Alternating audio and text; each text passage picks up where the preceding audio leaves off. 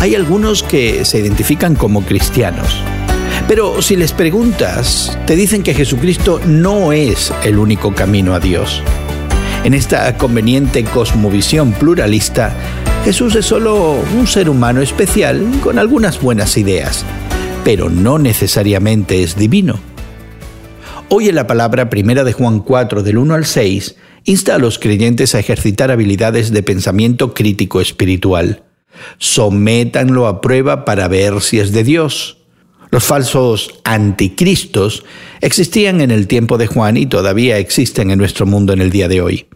En el primer siglo de la era cristiana, los gnósticos enseñaban que Jesucristo no tenía un cuerpo humano. Para Juan, los que creían en la encarnación material y real de Cristo eran de Dios, pero los que no creían no lo eran.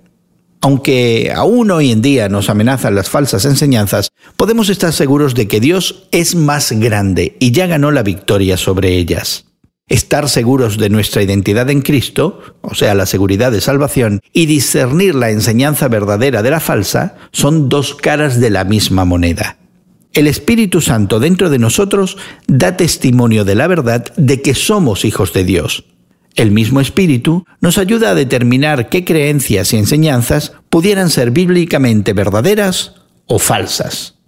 Existen falsos maestros en el día de hoy hombres y mujeres influyentes que atraen grandes audiencias y venden muchos libros, videos y reliquias.